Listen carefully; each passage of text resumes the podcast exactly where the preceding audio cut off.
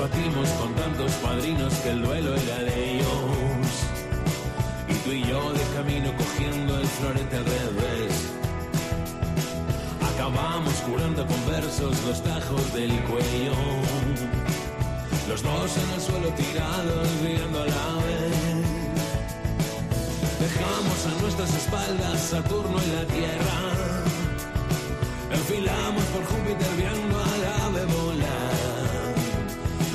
Revolver es una de las bandas más cabales de las que hacen rock en español y me consta que a su líder le gusta esa palabra, lo cabal. Hubo muchas más, pero la mayoría ya solo figuran en los recopilatorios o en las notas a pie de página de las narraciones de épocas extinguidas. Por eso, una de las peculiaridades de Revolver es haberse sostenido en el tiempo. La otra casi roza lo milagroso, la coherencia, porque llevan más de 30 años haciendo música a golpe de carretera y empeñando la vida a cambio de un plato de gloria.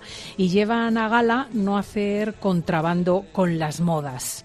Acaban de estrenar su disco número 20, 20, fijaos, y no solo no claudican en su fidelidad a un sonido propio, sino que se atreven a volver a la casilla de salida, porque Adictos a la Euforia, que es así como se titula el nuevo trabajo, Adictos a la Euforia, es lo que en el lenguaje del cine se llama una precuela, lo que va antes, un viaje a la semilla, nueve canciones que constituyen un zaguán desde el que se nos invita a explorar un laberinto donde habitan las motivaciones, los miedos, las obsesiones y los deseos que explican la razón de ser de Revolver y a lo mejor también la de su alma mater. Carlos Goñi, muy buenos días. Encantadísima de saludarte. No os cansáis, ¿eh? Eh, no, la verdad es que como voy a cansar si esto es a lo que decidí un día dedicar eh, mi vida, con lo cual no me puedo cansar. hablamos en plural eh, cuando hablamos de Revolver, como corresponde a una banda configurada por varios músicos, pero en realidad Revolver es Carlos Goñi, porque podía recordarnos cómo surgió el nombre. Tú tuviste antes otras dos bandas, Garaje y Comité Cisne. Claro, el nombre de la segunda era tan horrible que eso fue directamente eh, el motivo más absoluto de por qué elegir un nombre que que fuese un poco más formal. Comité Cisne es mucho, ¿eh? No me Te doy la razón. mucho sobre ese nombre. Porque, ¿Y cómo pudo surgir eso? Jo, Cuéntanoslo porque- también. ah, porque mis compañeros de grupo, ahí sí que eran compañeros claramente, éramos un grupo de cuatro donde no mandaba nadie, así nos fue, claro. Claro, un régimen cooperativa. Sí, una cooperativa. En la que yo escribía la mayoría de las canciones, cantaba y tocaba la guitarra, pero no mandaba un carajo. Así que dije adiós, señores, que me voy. Y mm, más allá de esto, eh, pues eh, fue una mala traducción que hizo uno de los componentes, porque porque había una canción de Bowie que se llamaba Swan, eh, no, Signet Committee y dijeron, mira, Comité Cisne. Y dije, no, Signet Committee es comité cinético, no Comité Claro. Cisne. Decían, no, no, no, es Cisne. Y yo, no, perdona, Comité Cisne es Swan Committee. Y bueno, da igual, nos gusta. Y dije, buah, chaval. Así que, Ahí se, ahí se quedó Comité Claro, Cisne. luego Desde luego nos madre, gusta ¿eh? mucho más Revolver, oh, ¿eh? por Dios, luego te llega tu madre y te dijo, ¿cómo se llama tu grupo? Tú dices, Comité Cisne. Dice, ¿Comité qué? Claro, esto es así de triste. O a sus amigas. o lo Eso no va a ningún lado. No. En 1990 aparece el primer disco de Revolver y 20 discos, discos después nos sales con esta precuela, Adictos a la Euforia. Eh, ¿Necesitabas explicarte a ti mismo el porqué de muchas cosas que a lo mejor eh, hacías y decías sin saber qué había detrás? Oh, no exactamente porque soy curioso hasta lo enfermizo y nunca me basta con abrir la puerta de una habitación para qué hay dentro y mirar por apenas la rendija que me deje la puerta con el marco. Suelo ser mucho más de abrir una puerta, meterme hasta adentro, mirar el fondo, el techo, el suelo y ver si hay subsuelo. Eh, entonces, normalmente lo que me rompió el corazón y me partió el alma en dos y por el motivo por el cual empecé a tocar o a escribir, eh, ya, ya lo sabía, ya sabía por qué era. ¿no? Este álbum, por algún motivo que desconozco un poco, pero sí que significa, yo creo que es el álbum que he hecho más. Es como una autopista entre yo hoy en día y mi memoria más, más primaria respecto a por qué me dedico a esto. Y es como si aquí estuviese el porqué de todo, de alguna manera. ¿no? Y hay una cosa que déjame que te diga, Cristina, una de las noticias más bonitas que me han dado en los últimos tiempos. eh, es el álbum número 20 de Revolver y ha sido la primera vez en 33 años de Revolver que mm, ha sido que he sido número uno en ventas. ¡Oh! De discos, de discos, de discos de verdad, quiero decir. No de escuchas ni, no.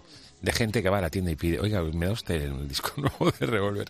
Bueno, es una satisfacción increíble. Después de 33 años y 20 discos, pues, sabes que el resto de ocasiones en mi vida lo máximo que había llegado a, a entrar en listas era el número 2 y estoy, estoy satisfecho. Se lo digo a todo el mundo, pero es que estoy como un niño con zapatos nuevos. Se supone que estas cosas ya no me deberían de emocionar, pero es que ahí me sigue emocionando todo. Entonces, por suerte para mí. Qué bonito. Dices que es el disco con más luz de todos los que has compuesto. De hecho, hemos empezado con este Begin, que es una canción en la que das las gracias por volver a empezar. Eh, ¿Por qué tiene tanta luz?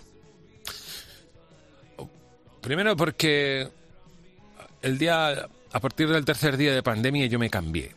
Decidí cambiarme. Hay batallas que llevaba perdiendo. Guerra, una guerra que llevaba perdiendo toda mi vida, en la que de vez en cuando ganaba alguna batalla y dije que ya estaba bien. Y decidí, pues entre, en mi casa para mí había sido un drama absoluto durante muchos años.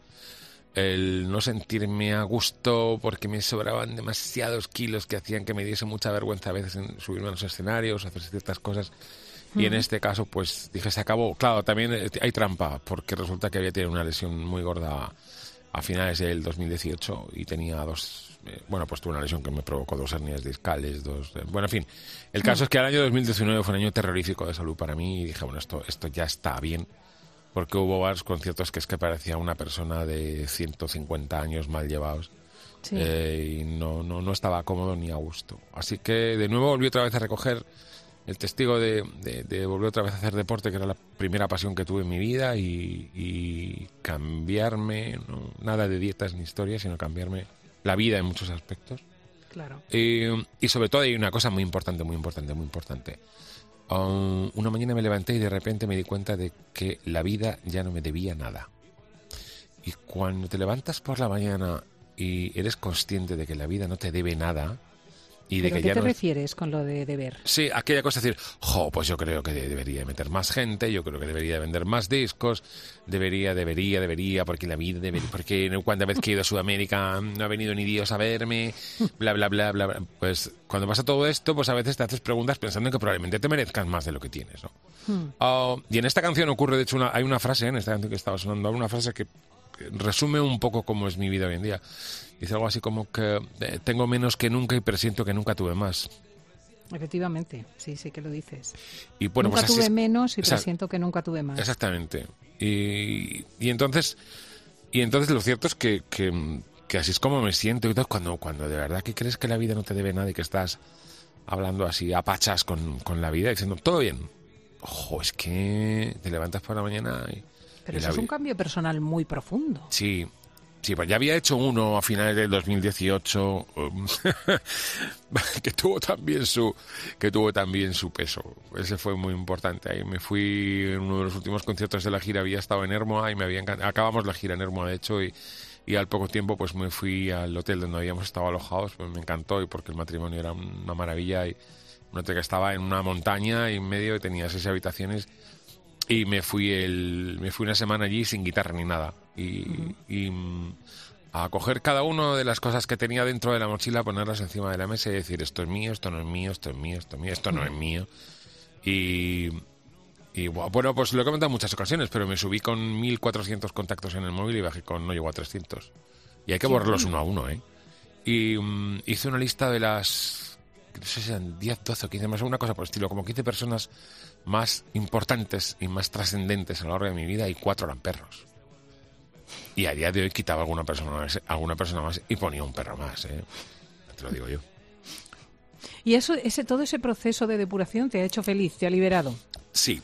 Primero, el, el, que en tu mochila vaya solamente lo que te pertenece a ti, no lo que te viene heredado o, lo que, o aquello que tú no puedes controlar. Esto es como cuando de vez en cuando hay que resetear el disco duro porque es que si no quedan quedan piezas sueltas, quedan te quedan trocitos de información que no van a ningún sitio y lo único que hacen es ensuciar un poco todo lo demás. Y eso me, eso me, fue muy fundamental en ese sentido. Y luego lo de cambiar, pues cambiarme porque, es, que, no me gustaba, joder. Entonces pues, pues me cambié. Y, y, claro, pues entre otras cosas, pues eso me ha hecho ver la vida de una manera pues muy diferente. Por ejemplo, pues pues em, después de todo ese cambio y de sentirme muchísimo mejor conmigo, pues va y me atrevo a hacer un programa de televisión. Cosa que si me hubiesen ofrecido eso mismo tres años antes habría dicho que no, por ejemplo. Claro, claro. Eh, bueno, de hecho, ha habido un cambio porque durante los meses de confinamiento dices que no compusiste nada, Hmm. que tenías una sensación de grisura que no querías trasladar a las canciones y ahora lo que hay en las canciones es luz, ¿no? Claro, ¿sabes qué pasa? Que a partir de... Yo me doy cuenta de que cada día, cuando empieza el tema del confinamiento, cada día yo me acuesto enfadado, no, lo siguiente. Y encima me doy cuenta de que un montón de amigos, eh, gente a la que yo consideraba inteligente, de repente se polarizan todos de una manera que había que estar a favor o en contra de no sé muy bien qué, porque daba la sensación que había que estar a favor o en contra de una enfermedad. Esto es absurdo y ridículo. Eh, entonces yo como no entendía nada, pero veía que, que en cuanto uno podía ser mínimamente crítico con cualquier movimiento o no crítico con cualquier movimiento que perteneciese a quien cualquier estamento, automáticamente te llevabas una somanta de palos que era tremenda de una parte de la otra, etcétera, etcétera, etcétera. Y como yo siempre he sido crítico con el poder y lo seguiré siendo hasta que me muera, pues, pues, pues tenía más que criticar que que no. Pero sí es cierto que rápidamente me di cuenta de que yo no tenía nada que ofrecer porque me faltaban datos, como a todos nosotros. Eh, y base a que me faltaban datos, pues me callaba. Pero multitud de amigos no se callaban. Así que empecé a ponerme francamente triste. Y dije, no, no quiero, no quiero formar parte de esta cosa. Porque lo único que tengo que aportar es mala leche. Y de esa sobra ahora mismo. Mucha, mucha, mucha. Y fue muy importante porque aprendí, a, de repente aprendí a no opinar de todo, que es una cosa muy, muy sana para la mente. ¿Mm? Y ahí dejé las redes sociales hasta hoy, no he vuelto de hecho. Sí, ahí, ahí hay un cáncer de que yo intento combatir, que es el de la polarización, que nos afecta como una obsesión en Sí, sí. España. Yo no sé si en España o en el mundo, quizá, porque es un motor de cosas, es un motor económico, entre otras cosas. Tú sabes esta cosa de, de, una frase que decía, que yo, se la oía a Bioy Casares, no, no sé si sería de él o no, pero él dijo en cierta ocasión que la guerra es una masacre que efectúa gente que no se conoce, orquestada y organizada por gente que sí que se conoce, pero que no se masacra. Exacto. Bueno, pues esto en ciertas medidas, eh, en muchas ocasiones noto que, que gran parte de la política de hoy en día, en líneas generales, tanto de una parte como de otra, está fundamentada en eso. Y eso me molesta mucho. Me molesta Hmm. A mí también, profundamente. la verdad. Y Te tengo que prefiero- agradecer de manera especial que nos dediques este tiempo hoy, porque el disco se presentó el 10 de febrero, el 11 empezasteis la gira y esta noche la cita es ni más ni menos que en Madrid, en la sala La Riviera. Y Madrid es una plaza que marca mucho, al menos era, era antes así. No sé cómo está ahora el mundo de la música. ¿Sigue siendo así de capital esto? Pues a ver, que yo quiero mucho a todos los sitios porque en todos los sitios me tratan como Dios, pero eh, yo siempre digo que yo nací enfrente de las ventas, nací en la calle Ricardo Ortiz y que está justo enfrente y cuando toqué en las ventas dije, he tardado 35 años en cruzar la calle. y esto es cierto. Pues ahora es exactamente igual. Llevo 20 discos, llevo no sé cuántas cosas y voy a tener que decirle al público de la Riviera que he tardado 33 años en conseguir en estar ahí arriba, ¿no? En esa cosa, ¿no? En ese puesto que al final eh, será absolutamente efímero porque lo normal es que dure una semana, no creo que dure mucho más, pero veto a saber. Con lo cual, para mí Madrid siempre es Madrid, Madrid es parada y fonda leche, o sea, de cualquiera. ¿Qué sueles, qué sueles hacer antes de un, en, en un día de concierto? ¿Por la mañana sales a pasear? ¿Te gusta estar solo o acompañado? ¿Tienes alguna manía o superstición? Depende si el concierto es en un sitio, por ejemplo, pues, eh, ¿qué voy a decirte? Si el, horario que tengo es un horario... Siempre una hora y media, un par de horas de deporte antes de... por la mañana, antes de salir a tocar, sí, sí que hago, eso seguro. Y luego a partir de ahí, pues... eh, como solamente como una vez al día, pues, pues como muy bien y después me he hecho una buena siesta de alrededor de una hora y media, inclusive dos horas a veces. Ah, después me voy a la prueba, eh, probamos sonido, ya no solemos quedar en el teatro. Y después, pues nada, a las dos horas más o menos después de haber acabado de probar, hora y media, una cosa así, pues este, bueno, pues nada, nos vestimos, todo este rollo, se hace el concierto. Y después del concierto suelo tener un poquito de tiempo de lo que yo llamo descompresión. Es decir, yo no puedo terminar un concierto, subir en un coche y salir cortando para el hotel. Necesito una cosa que yo le llamo descompresión, que es un momento para repasar el concierto con mis compañeros y ver que todo ha ido fenomenal, porque gracias a Dios la costumbre es que todo vaya fenomenal. Y, mm, y bueno, pues, pues hablar sobre esto y luego ya cogemos la furgoneta y ya nos vamos todos para el hotel. Y al día siguiente, pues aquello que, que acontezca. Pero vamos, no, no soy nada. Solo tengo una manía que la llevo teniendo, yo creo, toda mi vida, que es eh, que yo no me subo en un escenario si a mi alrededor no huele muchísimo a mi colonia. Entonces. Eh, Ay, ¿cuál es tu colonia? Pues es que murió hace este año pasado y me dio mucha pena, y Miyaki. Y, Ah. y, pero bueno, entonces tengo, necesito, es, es como, como digo muchas veces, es a lo mejor mi única excentricidad. Pero oye, ¿qué quieres que te diga? Para el entorno se me ocurren unas cuantas que son peores. Hombre, desde luego. Y además es muy agradable para el resto. Yo, eso, eso opino yo también, así que nadie me dice ni mu. Oye, una sola comida haces al día, como Jaime Peñafiel, que ha, ha alcanzado la longevidad eterna con ese método. Sí, la verdad es que sí, solo como una vez al día. Nada más que, que, que eso, pues una vez al día se acabó. El resto del tiempo es de agua, café. Fíjate, y duermes bien y todo. Sí, no te mueres de no. hambre por la noche. No, nunca. No, porque no se trata de comer lo que comerías en una comida, se trata de comer muy bien para que el cuerpo tenga todo lo que necesita. Eh, hacía más de cinco años que no grababa Revolver un disco de estudio desde el Capitol de 2017, aunque en 2019 salió el cuatro de sus esperados básicos. Nunca habías dejado pasar tanto tiempo entre disco y disco. No, no, no, no. Pero sabes, bueno, es un poco lo que decíamos antes. Decidí de una manera muy, muy, muy meditada no escribir ni una sola coma durante el periodo de pandemia. Entonces, si le restas a estos años, esos dos años en los que, como digo, decididamente no quise escribir, pues sería mm, tres, casi entraría dentro de lo previsible, ¿no? Eh, Hmm. es un poco, bueno, pues es como, no sé, es lo que me pide el cuerpo. Cada, cada ese tiempo suelo, suelo, suelo sacar un álbum. Y, mm, y bueno, y así ha sido. O sea, no quería que, que nada de lo ocurrido se colase. Pero fíjate, a lo mejor ya no, yo creo que ya no, no, no, no, tanto el bicho, sino la mala leche que tenía encima de lo que estaba pasando y, y, y la pena que, que, que cada vez me, me, me, me ennegrecía más el, el corazón, ¿no? Y, y ¿A como- qué dedicaste el tiempo? Porque con, con semejante cenizo encima es difícil vivir tanto tiempo. Pues sobre todo lo que hacía, lo que hice fue estudiar bastante nutrición, eh, también, bueno, empezaba a hacer deporte, con lo cual me planificaba todo muy bien y eso que me costó, me lo hice todo a muy medio plazo porque el primer día que salí eh, a los 400 Creías morir. metros, no, no, a los 400 vo- vomité, se acabó. Está, eso es todo. Y mm, pero bueno, siempre veo, yo veo un par de películas diarias, pues a lo mejor en esos días veía, veía tres.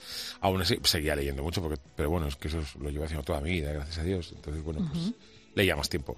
Eh, hice una cosa muy bien en la pandemia, que, que, que además soy consciente de que, de que no parece ser que el ejemplo fuese generalizado. Yo me, levant- me seguía levantando todos los días, igual que hago cada día, a las seis y media de la mañana y acostándome a las once y media de la noche. Y eso yo, sobre todo, me parecía imprescindible para no volvernos locos, el mantener a rajatabla la disciplina de mantener el mismo horario que en un periodo normal. Porque además yo me declaré, me declaré un poco en, en, en, en, como digo yo, en la resistencia cuando dije que me negaba a llamarle eso una nueva normalidad ni nada por el estilo. Para mí era una anormalidad absoluta. que era. Y dije que en algún momento recuperaríamos nuestra vida, ¿cómo no? Pero, pero que, que no era tan mala como decían, por cierto. Y mm, con lo cual, bueno, pues, pues yo mantuve, mantuve, tanto, mi- mi novia como yo, mantuvimos a rajatabla los horarios. Ah, Pero me parece muy importante porque luego hubo mucha gente que de repente decía, guau, pues me acuesto a las 5 de la mañana porque mañana me voy a levantar a las 12 o a la 1 o a las 2. Y a mí eso me pareció un desastre. Entonces, eh, particularmente, así que no lo hicimos. No, no, qué locura. Eh, si te parece, vamos a ir escuchando alguna de las canciones, de las nuevas y de las de siempre, eh, incluso alguna de otro grupo, y vamos tejiendo la charla, ¿te parece? Me parece bien. Pues vamos con, con una de las nuevas.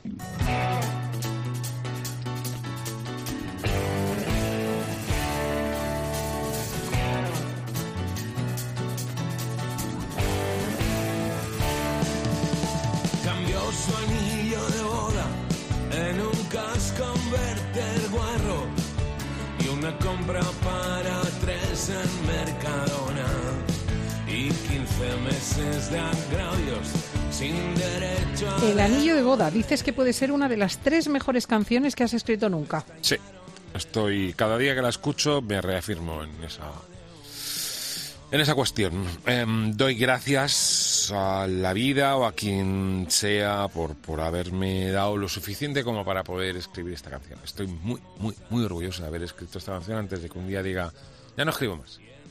Pues, eh, porque no sé si llegará a esto, pero bueno, pues si acaso llega, pues me alegro mucho de haber hecho esta canción ya. ¿Y, y te gusta más la música o es la letra, el tema, lo que es un, un puntazo? Pues fíjate, el, el- teclista David dice que mm, dice que esta canción es un viaje. Y tiene razón en el sentido de que ocurre un millón de cosas, cosa que es por otra parte muy poco habitual que en una canción de Revolver yo vaya cambiando de ritmo y vaya metiendo muchas partes distintas. No suelo hacer eso. Y sin embargo en este tema es constante, ah, es constante. La batería es una juerga de locos y, y- es maravilloso y de repente entra y de repente desaparece y, y hay silencios y se queda solo el piano y volvemos otra vez a arrancar todos. Y ese tipo de cosas en Revuelos, como te digo, son muy poco habituales. Y la letra me emociona. Es concre- en concreto hay una frase que yo estoy muy orgulloso de haberla escrito, que es justo lo que, lo por donde estoy cantando ahora mismo, más o menos. ¿Qué dice? Escucha. Pero hay tanto hijo de puta que es que ya no quiero. Así de simple. O sea, será por Es mis un poco gafas- lo que dice mi gitano, que ya no cabe un tonto más. Sí, pues, pues es un poco lo mismo. Es como decir, jo, será por mi gafas sucias o que yo no veo bien, pero es que hay tanto no sé cuántos que no sé quintos. Pues así es. Entonces me siento muy orgulloso de haber puesto esa frase. Bueno, también me siento alguna...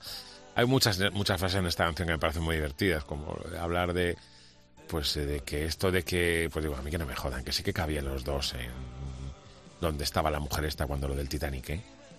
Y mm, cuando este pobre se queda ahí que se ahoga.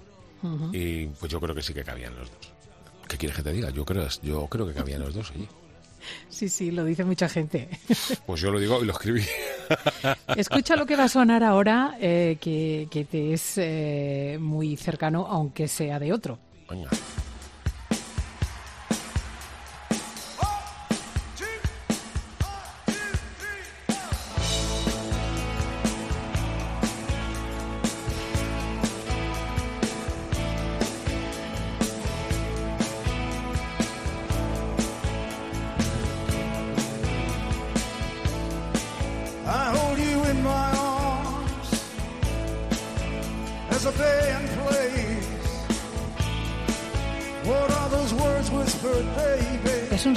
Reciente, del 1 de febrero, el concierto en el Amalí Arena de Tampa, Florida.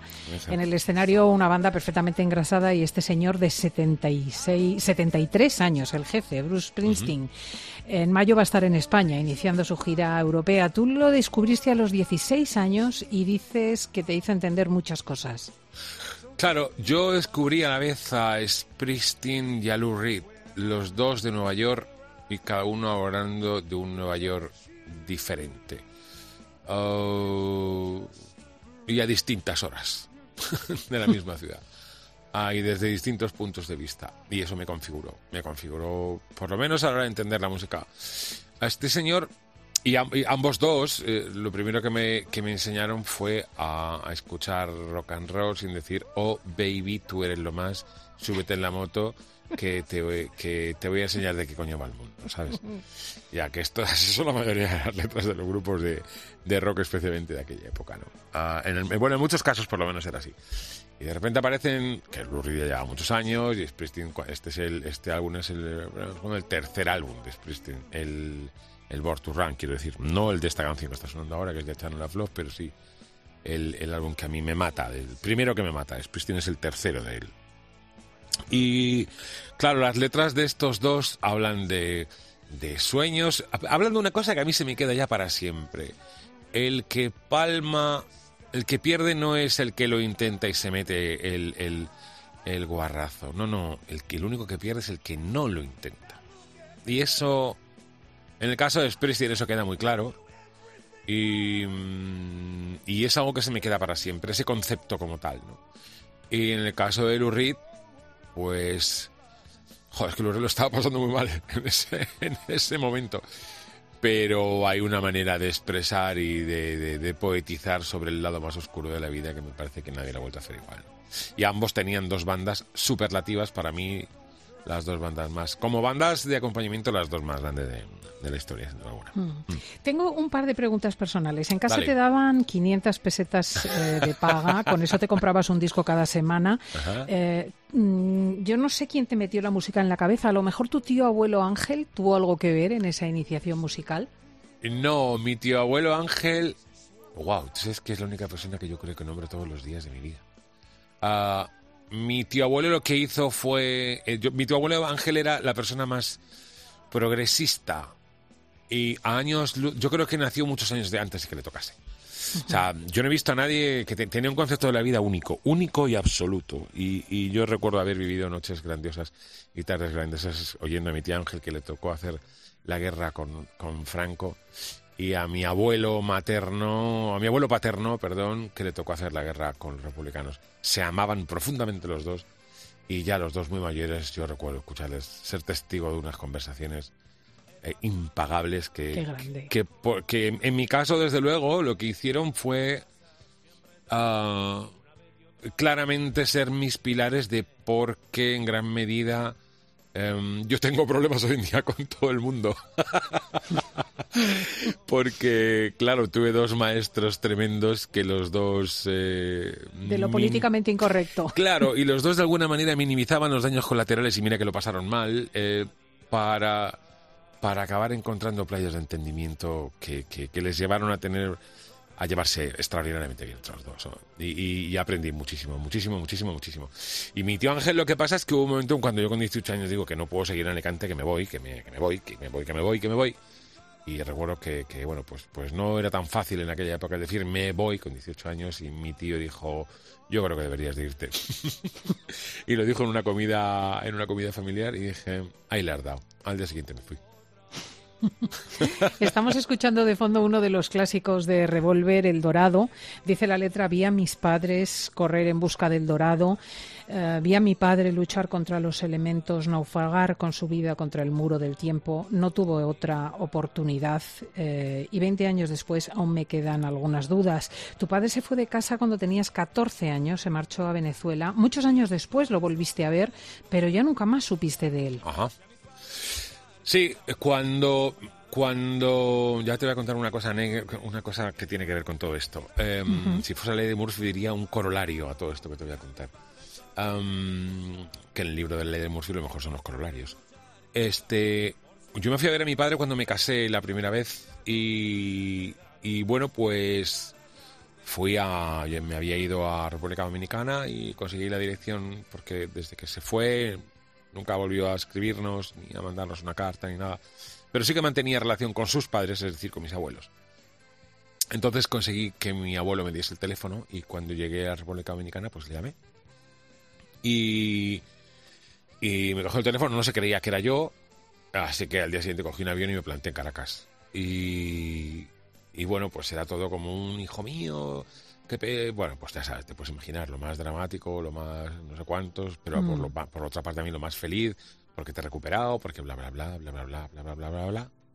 Todo maravilloso, estuve allí cuatro días, me volví otra vez para República Dominicana con, con la cosa esta de no volvernos allá, por lo menos a, a- ya no te digo separar, porque al fin y al cabo yo me volví a España y él, se- él seguía con su vida allí en, en Venezuela. Pero sí el, el seguir sabiendo el uno un del otro. Claro, efectivamente. ¿no?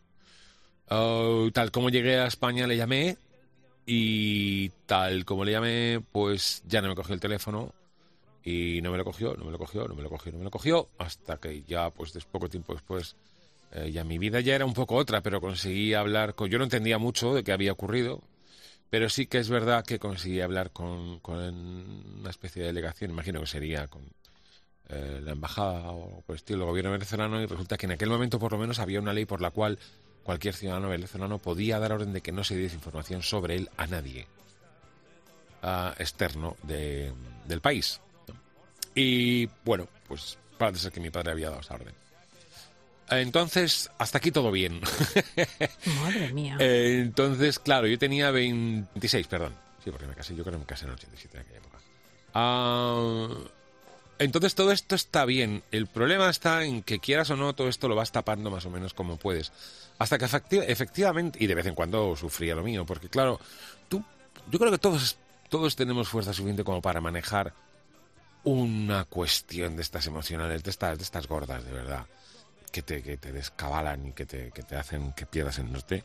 Todos más o menos podemos manejarla, pero cuando se te junta con otra y de repente tienes dos a la vez que manejar, ahí puede llegar un momento en que, que sufras daños, daños serios, ¿no?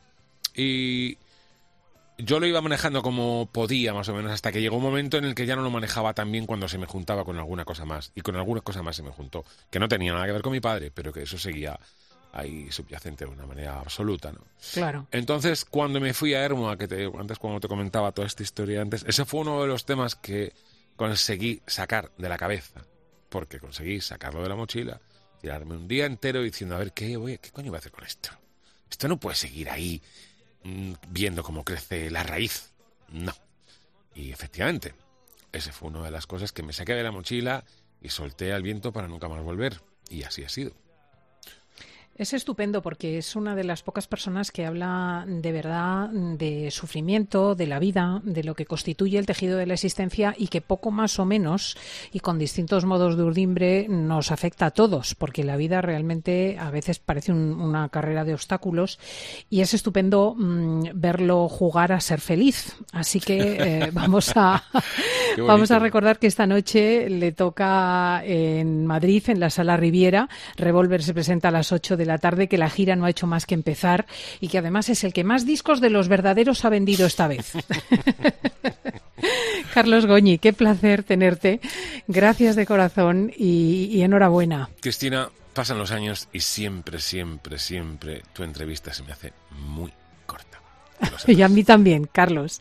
Te mando un abrazo de verdad fortísimo grande, y te deseo lo mejor, una gira con todo el éxito del mundo. Lo mejor para todos. Abrazo. Un abrazo.